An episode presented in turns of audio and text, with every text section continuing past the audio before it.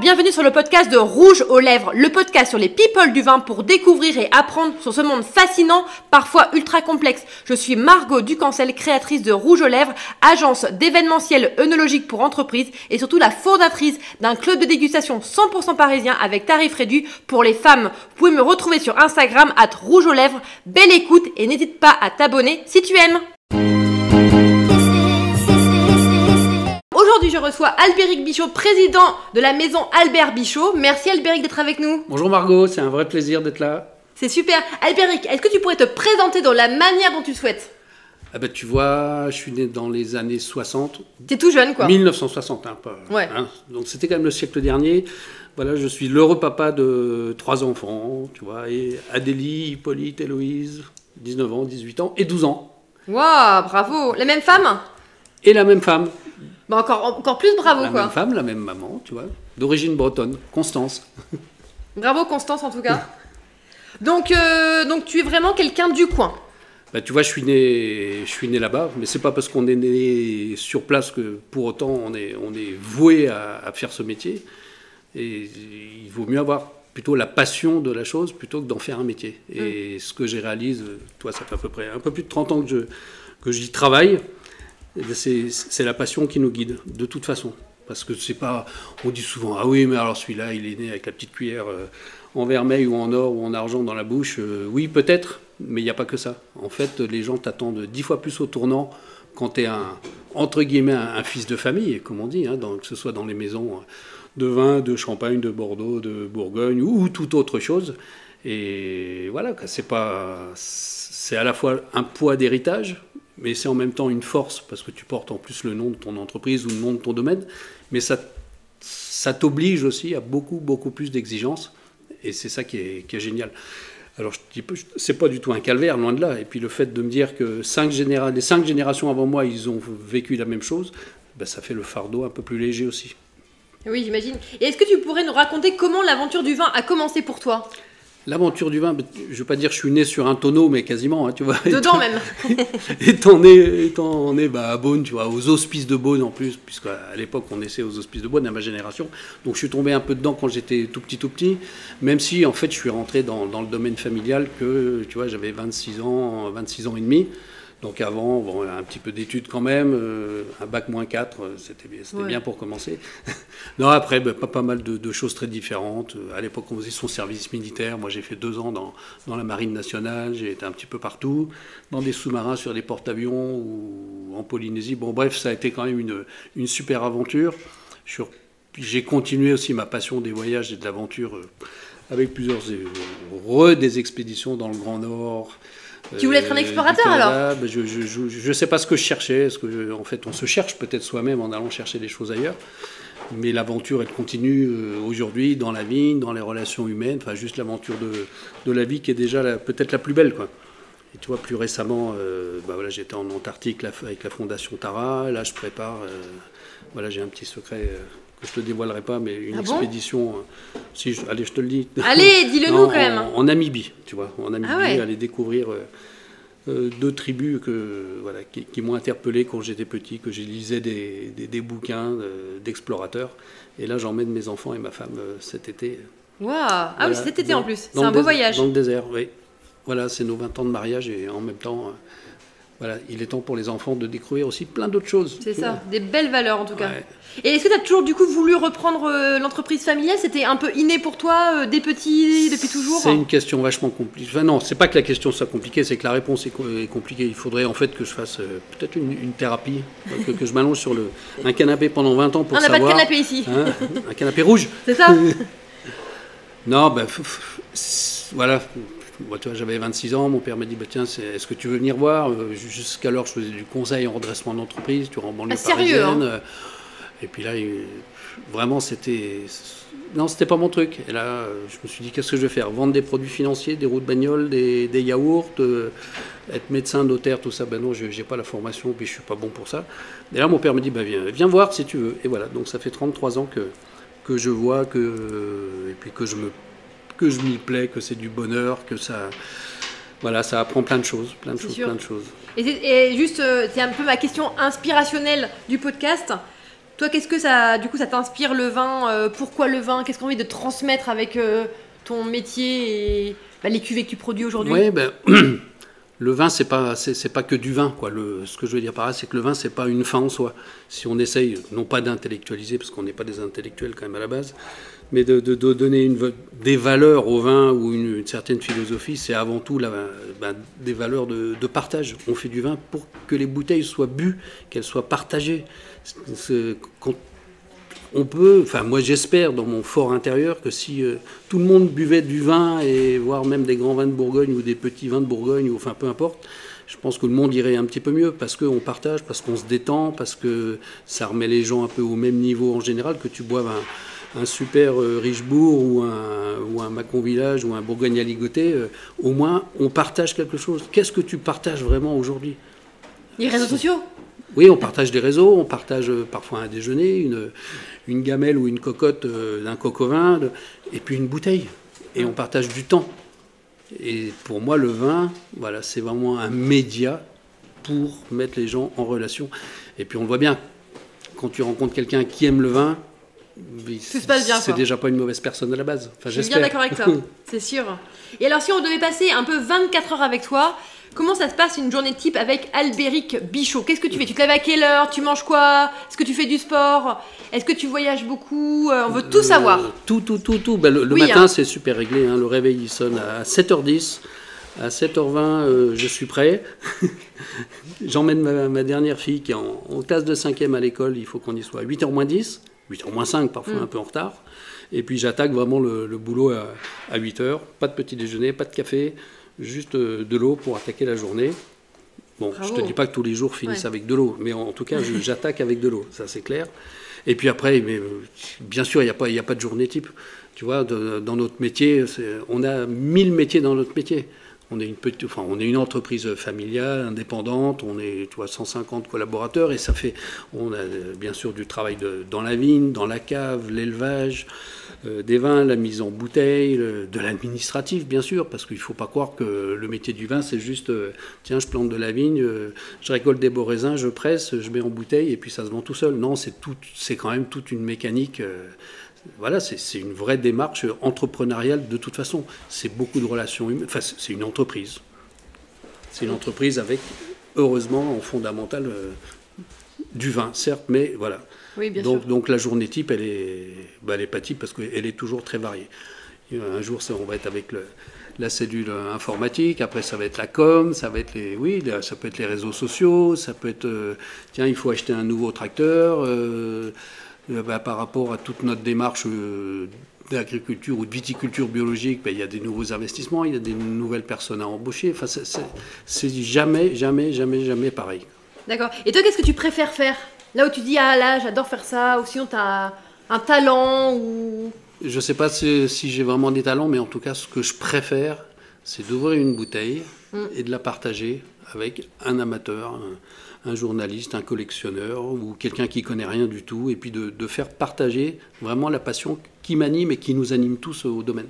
Et la passion, ça, elle reste toujours euh, depuis tes 26 ans euh, euh T'as pas de bah, ah mais on, a des, on a des moments où on, est, on, a le moral dans les chaussettes. Quand euh, en 2016 on était sous la grêle et que tu vois toute ta récolte qui part en, pas en fumée, mais qui, qui, qui disparaît en l'espace de 30 minutes de grêle, je peux te dire que la passion est. Le moral est touché, mais la mm. passion bon, essaye de, rester intacte. C'est jamais tout gai. Quand en 2021, au début avril, on a eu trois nuits de gel en Bourgogne et un peu partout en France, la Bourgogne a perdu quasiment la moitié de sa récolte en, trois nuits. Bon, on peut être là, ah ouais, je suis passionné, je suis passionné, mais il y a un moment, ah euh, bon, c'est un métier qui est quand même difficile, quoi, aussi. Hein. Bien sûr, c'est difficile parce que c'est quand même de l'agriculture. On dépend de la nature, on dépend de, oui, de mère nature, du climat.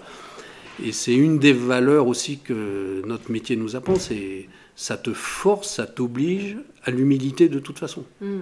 Que quoi que tu, tu, tu, peux faire tout ce que tu veux, très bien, très bien, très bien, et paf, il y a de la pluie, il y a de la grêle, il y a, y a de la sécheresse, il y a du vent, il y a mais c'est ça en même temps qui est, qui est passionnant. Et puis tous les ans, tous les ans, on remet le, on recommence. La page blanche. On recommence. Le compteur à zéro. C'est vrai que c'est un exercice de style euh, Hyper passionnant mais périlleux aussi. Mais oui, oui, tout à fait. On réécrit une page. Alors, peut-être qu'on en sait un petit peu. Heureusement, avec les années, on, accumule, j'ose pas dire un savoir, mais au moins des connaissances ou au moins des, expériences. Et puis à chaque fois, bah tiens, est-ce que je vais plutôt vendanger un peu plus tard en fonction de ci, de ça? Est-ce que je vais tout égrapper ou pas tout égrapper? Je vais faire des cuvaisons plus longues. Et il y a une espèce d'alchimie, il, il, y a aussi un instinct aussi qui se, que tu as peut-être à la base, mais qui se construit malgré tout. Et puis ton, tes capacités aussi de, de travail, mais olfactive, dégustative, et puis ton, ton goût aussi change. Oui, tes envies aussi de pouvoir... Oui, euh, les envies changent, ton, ton palais change. Euh, il y, a, y, a 20 ans, moi j'aimais plus, tu vois, j'aimais bien les, les, vins qui avaient 15 ou 20 ans. J'aimais bien ces arômes comme ça, ou ces, ces saveurs euh, déjà secondaires ou tertiaires. Et aujourd'hui, non. Moi, à titre perso, en tout cas, je te parle perso, mm. moi j'aime les vins dans, dans, leur jeunesse, quand ils ont pas plus de 7-8 ans.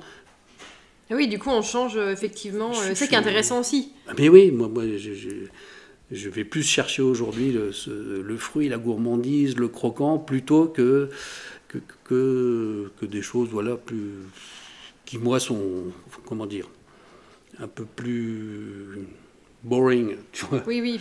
Et aussi parce qu'il vient, parce que les tendances de consommation, ils, sont, ils vont aussi là-dedans. Quoi. Les gens, ils veulent des vins plus prêts à boire. Le côté, quand on dit, on parle beaucoup de fraîcheur aujourd'hui. Euh. Oui, la fraîcheur, c'est un terme un peu, éculé, mais, mais, mais, c'est vrai, c'est vrai. C'est vrai, on a envie de, de, plaisir immédiat, en France, en restauration, enfin un petit peu partout, ce qui est normal. On n'a plus forcément le temps d'attendre, les capacités de stocker des vins pendant des années et des années. Et ce qui fait qu'aujourd'hui, et notamment en Bourgogne, la, j'allais dire, la quadrature du cercle, ou en, tout cas, moi, ce qui, me, ce qui me pousse dans la recherche pour faire des, des vins adaptés à, mon goût, et puis, j'espère, d'une certaine clientèle, c'est de faire des vins qui peuvent être bu vraiment dans leur jeunesse et qui ont une capacité à vieillir. Alors, une fois que j'ai dit ça, je n'ai pas dit grand-chose, mais un peu quand même. C'est vraiment un grand, grand challenge d'arriver à ça. Bien sûr. Du coup, pour revenir un peu sur la sur l'identité de la maison, est-ce que tu pourrais nous, nous parler un petit peu de la maison Bichot en trois dates phares? Je sais que ça, ça remonte. Il serait trois dates, trois tournants à nous, à nous dévoiler. Ça serait lesquels? Bah, euh, Allez, on va dire que la, la première date, c'est 1831. Donc ça, c'est vraiment la date de la fondation. Ça fera, ça fera bientôt 200 ans euh, dans, dans, ben, dans 8 ans si je J'espère qu'on fera une grosse fête. Hein. Ah, mais ça va être la grosse, grosse, grosse stuff à Beaune. Euh, Alors, tout, tu m'inviteras? Toi et tous les amoureux de Rouge de Lèvres. Waouh Vous entendez ça? Ils vont nous écrire, hein, fais gaffe. Hein. Et on répondra, on répondra. Donc 1831, c'est la fondation. Et tout ce qui est fondateur, c'est quand même important, surtout quand on parle de, de vignes, d'enracinement, de terre. Après, s'il y avait une deuxième date importante, pour moi en tout cas, c'est 1996, c'est vraiment là où, où mon père m'a. Euh, enfin, mon père, ses frères, parce qu'on est une maison familiale, hein, après, tant, mhm. après sixième génération, ça fait quand même pas mal de monde. C'est pas juste papa qui transmet à, son fils qui est bien gentil. Euh, non, voilà, 96, là, là j'ai vraiment pris, entre guillemets, officiellement les rênes de, de la maison, même si euh, mon père a été là tout le temps, et il est toujours là d'ailleurs, et c'est que du bonheur. Et puis la troisième date, je dirais que c'est 2014 qui était vraiment un aboutissement pour moi, pour nous, pour nos, équipes, de, j'allais dire, de 15 à 20 ans de travail, où on, est, on a eu la certification bio pour tous nos vignobles quasiment. C'était pas une fin en soi que d'avoir le certificat, c'était pas du marketing, c'est juste, bah, comme je t'ai expliqué, tu sais, moi, moi j'aime la nature, j'ai voyagé, j'aime les grands espaces, euh, et on sait qu'en Bourgogne notamment, notre richesse, c'est ce qu'on a sous nos pieds, c'est ce qu'il y a dans la terre, et qu'à force de entre guillemets, de, pas entre guillemets, de polluer avec euh, des herbicides, des fongicides, des insecticides. Bon, on sait que ça va forcément modifier cet écosystème. Et ce passage en bio qui a pris mais vraiment beaucoup d'années parce qu'il faut à la fois investir, c'est de l'argent, c'est du matériel, c'est convertir aussi euh, euh, les équipes si elles ne sont pas convaincues, c'est toute une démarche pas dire philosophique, mais c'est une vraie mm. démarche et de comportement, j'allais dire même de, de, vie des équipes, de l'entreprise, et puis aussi de, de, notre clientèle. Oui, bien sûr. Donc 94, 2014, euh, c'était une, une, grande année pour nous. Ah oui, quand même. Ça, du coup, ça remonte, vous avez 10 ans de... Plus de, presque 10 ans là, de, d'avoir vécu ce. Oui, la, vraie démarche officielle, c'était 2009, et puis la certification en 2014, et puis on le revendique en fait sur nos étiquettes ou contre-étiquettes que depuis 2018. Alors, beaucoup de gens me disaient, mais t'es, t'es, t'es, complètement idiot, quoi. T'es, bio et tu ne le mets pas sur tes contre-étiquettes. Ah, oui, oui, mais parce qu'à l'époque, on disait bio, c'était pas non plus synonyme de qualité. Il y avait des produits bio qui soient dans le vin ou, autre chose. Hein. Parfois, tu peux acheter une tomate bio. Euh, euh, ok, elle est bio parce qu'elle n'a pas eu tous ces, les produits chimiques, mais en fait, elle pousse dans du coton avec. Euh, bon. Et puis voilà, puis à un moment, il faut dire, il faut dire ce qu'on fait, faire ce qu'on dit. Et mm. voilà, donc maintenant, tu vois, sur cette bouteille, là, c'est, voilà, c'est, c'est bien marqué. Et on est à aujourd'hui, même si ce n'est pas une France, on est le plus grand domaine en Bourgogne bio. C'est vrai que c'est compliqué en Bourgogne au vu du, climat de le passage en bio. Il oui, ça, hein. non, non, non. Bah, aujourd'hui, à peu près 12% de, de, toutes les, toute la viticulture bourguignonne est, en bio ou en conversion bio, ce qui est. Alors, pour celui qui ne connaît pas trop, il dit 12%, c'est pas terrible. Mais étant donné les conditions climatiques très septentrionales qu'on a, qu'on a en Bourgogne, c'est déjà, c'est déjà beau. Quoi. Et puis, il y a, ce qui compte aussi, c'est, le, c'est la tendance. Je pense que dans 10 ans, on sera à, au moins à un quart, parce que c'est probablement plus facile d'être bio là où tu n'as pas trop de pluie, où tu n'as pas trop de, de, mm. problèmes de champignons, enfin, toutes les maladies euh, comme dans le sud de la France ou, en Alsace, par exemple, où mm. c'est, c'est quand même relativement sec. Donc voilà, on n'est pas des héros en Bourgogne, mais au moins on a compris euh, les grands enjeux, certains des grands enjeux, dont celui de la protection de, de, ce qui fait notre, notre ADN. Et tu as vu du coup une évolution là, parce que ça fait presque 10 ans que du coup vous êtes en bio, entre le niveau des vins, niveau des, des sols, même si tu fais attention, j'imagine, bien avant. Quoi. Oui, c'est super compliqué de faire des comparatifs, parce qu'effectivement, on était déjà en démarche, euh, on appelait ça la lutte raisonnée à l'époque, donc, donc faire des comparatifs. En fait, pour vraiment comparer, il faudrait, par exemple, que mon pommard, là, mon Clos des Ursulines, il faudrait que j'aurais dû laisser un bout pas bio pour comparer vraiment entre un bio et un pas bio. En tout cas, ce qui est certain, c'est qu'on trouve que la vigne se, se, défend beaucoup plus quand elle est bio que quand elle est toujours avec des médicaments. Hmm. C'est comme nous au final. Hein. Mais oui, c'est mais il faut être en top forme quand même. Hein. Hmm? On s'auto-immune, on s'auto-gère. On, sait que la nature, elle est bien faite. Les médocs, c'est bien, mais quand tu peux t'en passer, c'est mieux. Hmm. Non, c'est sûr. Donc une, un, beau passage. Euh, en tout cas, bravo. Hein. Et donc maintenant, c'était. Je voulais aussi que tu nous fasses un petit peu euh, découvrir euh, la gamme des vins. Je sais qu'elle est. Rappelle-moi combien il y a de domaines chez vous. Bah, chez, nous, bah, en fait, chez Albert Bichos, on est un petit peu, on est un peu atypique. Parce que la plupart de, mes amis, de mes confrères, tu as un nom de domaine ou un nom de maison de négoce.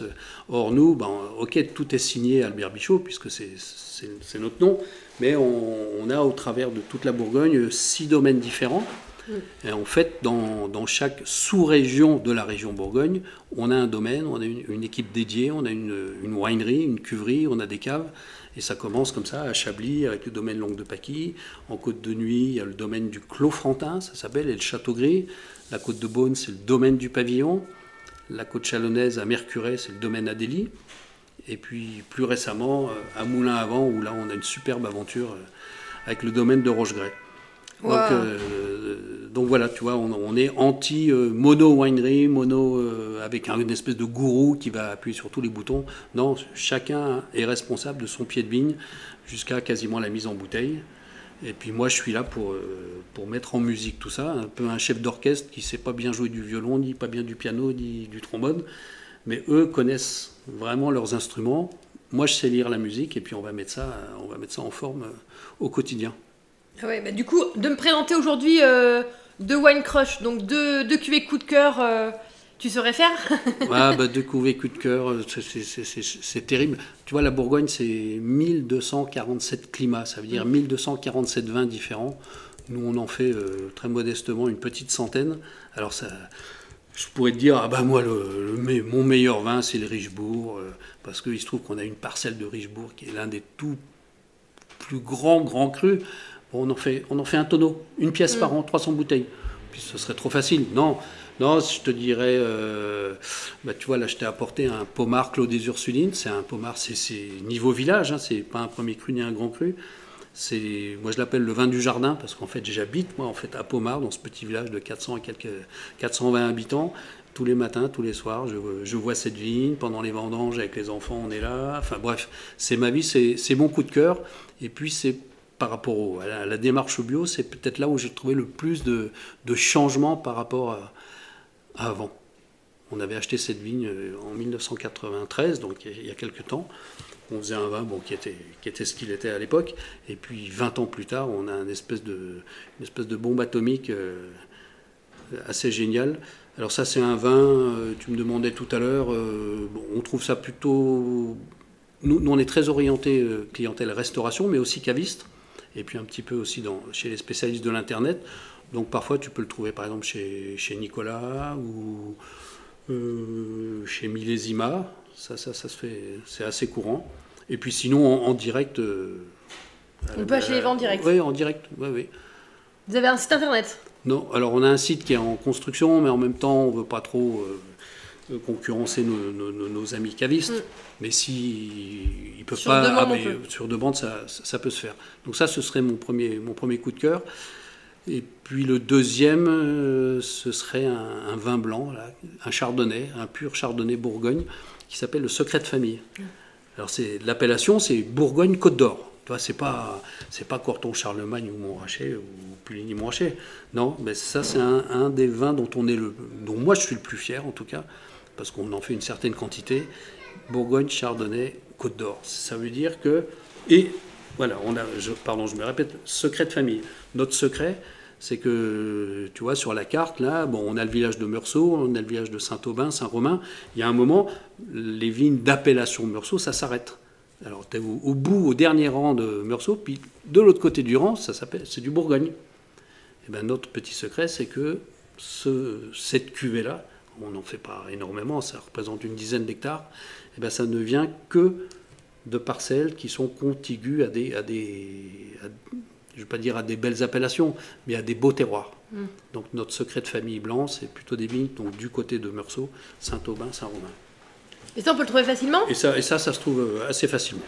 D'accord. Et le prix, tu connais le prix un peu? Et le prix, c'est entre 18 et 20 euros la bouteille chez un vendeur. Ah ouais, donc c'est super accessible aussi. C'est abordable et c'est c'est vraiment le tremplin, c'est le marchepied pour découvrir les appellations plus, plus nobles des Blancs de Bourgogne.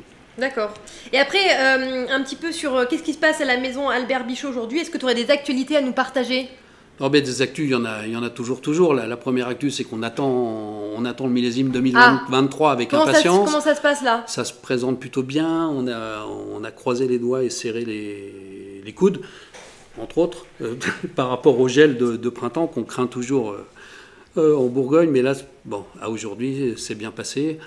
Donc voilà, on, attend ça, c'est notre actualité. Mais sinon, dans les choses plus terre à terre, et là, je ne te parle pas de marketing ou de greenwashing, mais on vient de, on, a changé tout. C'est peut-être pas grand-chose, mais on a changé toutes nos étiquettes. Maintenant, c'est des étiquettes qui sont 100% en coton. On a changé, on fait plus de, de quasiment plus de caisse-bois. On fait tout en carton, euh, issu à 90% de recyclage. On n'a plus d'encre chimique. On a, bref, on a tout changé. Nos verres de bouteilles maintenant sont bien sûr recyclables, mais issus aussi de recyclage. Euh, de verre à plus de 70%. Voilà, on veut aussi montrer qu'on est conscient et responsable à notre petite mesure aussi vis-à-vis du changement climatique, de la transition écologique, peu importe les termes, mais ce qui se passe dans la nature, on contribue tous à, j'allais dire, à la, contraindre, parfois à la polluer, mais on peut être là aussi pour participer à la sauver. Et si le vin peut être aussi un des vecteurs ne serait-ce que pour de la neutralité carbone, voire même euh, de la positivité. C'est possible ça. On, y travaille, on y travaille sérieusement à titre individuel chez nous, mais aussi au niveau de notre interprofession en Bourgogne. On, a des grosses, grosses pistes de réflexion. 2035, objectif euh, carbone zéro. Hmm. C'est possible. On y croit en tout cas. On y hmm. croit. Ah bah chouette. Et après d'autres actualités à nous partager? Ah bah, des actus, des actus, il y, en a toujours. Euh, on est très très proche de la fondation Taral, justement, de, qui est euh, une fondation qui, qui fait des gros, grosses recherches, des gros travaux sur l'environnement, notamment sur, sur la mer essentiellement. Et là, euh, la septième mission de Tara est partie très récemment et fait un tour, non pas du monde comme ils avaient fait à l'époque, mais un tour d'Europe pendant 18 mois. Et là, on est partenaire et, je pars bientôt en Suède pour, pour accueillir la, la première étape de la goélette qui, fait, qui va faire des prélèvements pour voir les pollutions de tous les fleuves européens sur la mer. Ah ouais. Et, euh, et pourquoi c'est important pour toi de, suivre ces projets-là? Tu aurais pu investir dans un autre projet en soi. Bah, c'est un projet. Tu éteins ton euh, téléphone, hein, c'est bon. c'est bien, on est comme en direct et tout quoi. hein? Tu couperas On est à 25 hum, secondes, je note 25 minutes, pardon, 25 minutes. Hein? Je peux dire genre et d'autres actualités? Je reprends la question? D'accord, on fait. Je m'étais mis deux alarmes d'impôt. Ah ouais, c'est la pression là. Donc alors, on était alors. Est-ce que tu as d'autres actualités à nous partager? Alors là, bah, toujours par rapport à, l'environnement et à notre partenariat avec euh, la fondation euh, Tara Océan, là est partie la, toute dernière expédition qui va faire tout le tour de l'Europe pour évaluer, faire des analyses sur la pollution de tous les fleuves européens dans les mers euh, qui bordent notre continent européen. Et c'est alors on va dire mais qu'est-ce que Bichot, qu'est-ce que le, le, gars de la vigne il vient faire là-dedans dans, les mers? Mais en fait, on a découvert, enfin on a découvert, on m'a fait découvrir, on m'a expliqué que ah ben en Bourgogne il y a des terroirs, bien sûr ça je le savais, mais qu'il y a aussi des terroirs dans la mer et que selon la salinité de l'eau, la température, les écosystèmes, les terroirs évoluent beaucoup en ce moment dans les, océans, et que tout ce qui se passe en mer, on le retrouve un jour, j'allais dire, en terre. Et que ce que la terre fait comme mal à la mer, la mer vous le rend. Et on est là, bien sûr, je ne veux pas sauver la planète, mais si au moins je peux alerter quelques, mm. Quelques gens influents, etc. Voilà, j'essaye d'apporter ma petite pierre à l'édifice. Euh, bah, tu as bien raison. Et, euh, et donc, bah, du coup, tu as beaucoup quand même d'actualités. Est-ce que quand même tu aurais un challenge à nous partager, à la fois pro et perso, là, 2023 hein? Je parle pas dans 10 ans, hein. aujourd'hui. bon, bah, challenge, challenge perso, bah, c'est cette, euh, cette petite campagne euh, en Namibie là, que vraiment ah. je, veux découvrir et j'espère que tout va bien se passer. On va partir vraiment routes, sac à dos et compagnie. Tente et tout Oui, la totale. La totale, on part tous les cinq. Et puis sinon, challenge professionnel, mais ben vraiment, euh, on a été tellement traumatisé par la récolte 2021, gelée, etc., que là, notre challenge, c'est vraiment, c'est vraiment ça, c'est de faire une belle, une belle vendange qualitative, si possible, euh, enfin qualitative et quantitative, entre guillemets, cette année. Mais c'est un challenge euh, sur lequel on a tellement peu d'action que c'est même mm. pas un challenge, c'est un espoir ou une espérance. Un espoir, bien sûr. Bien sûr. Bah attends, on touche hein, du bois, on fait tout. J'espère que je pourrai bien faire les vendanges et que on aura le grand smile. Oui, mais je, rappelle pour tous ceux qui écoutent, c'est que Margot est déjà venue au Château Gris sur les terrasses. Elle a coupé bien travaillé, des hein. raisins sans se couper les doigts. J'étais bien aidée, j'avoue. Et c'est pas une mince affaire. J'étais bien aidée quand même. Une équipe, euh, une équipe de choc était au petit soin avec moi quand même. Hein. Et euh, alors, dernière question pour toi, Albéric. Est-ce que tu pourrais nous euh, partager une personnalité que tu aimerais que j'invite sur ce podcast? Une seule, si possible. Une seule, c'est une seule, ça va être dur. Non, allez, je t'en donne deux parce allez, que deux. histoire de t'embêter. Non, il y en a un que j'aimerais bien que tu rencontres un jour. Il s'appelle Jean-Baptiste Bouzereau. Il est viticulteur, vigneron à Meursault. Euh, c'est un gars de ma génération et euh, voilà, c'est et lui m'apprend énormément, énormément sur sur la terre et sur plein de choses. Et puis la deuxième personne, euh, rien à voir avec la vigne, c'est Romain Troublé, le, justement le patron de la fondation Tara Océan, et qui pourrait venir expliquer ici toute l'importance des parallèles entre les terroirs de la mer, les terroirs des océans, les terroirs de nos vignes, et de montrer comment avec beaucoup d'espoir et d'espérance, sans être complètement iconoclaste ou, comment dirais-je, naïf, que chacun, à chacun à notre petite mesure, et eh ben voilà, on peut apporter notre petite goutte dans l'océan pour que tout ça aille beaucoup mieux. Eh ben, j'ai bien pris note de ces deux personnalités. On espère qu'ils seront avec nous prochainement. En tout cas, un grand merci Albéric pour ce partage. Et ben, j'espère que euh, du coup, à très vite pour les vendanges. Ben, ça y est, on est prêt, on t'attend. Au revoir Margot. Merci à vous. Aventurier dans l'âme, Albéric est une belle figure de la Bourgogne. J'ai pu sentir sa volonté de transformer son vignoble et au-delà le travail d'agriculteur avec un passage en bio. Et on sait que c'est super compliqué et de multiples projets. Je vous invite à découvrir la maison Albert Bichot au travers de ses entrées de gamme et aussi au travers de ses grandes cuvées aux appellations renommées. Un grand merci!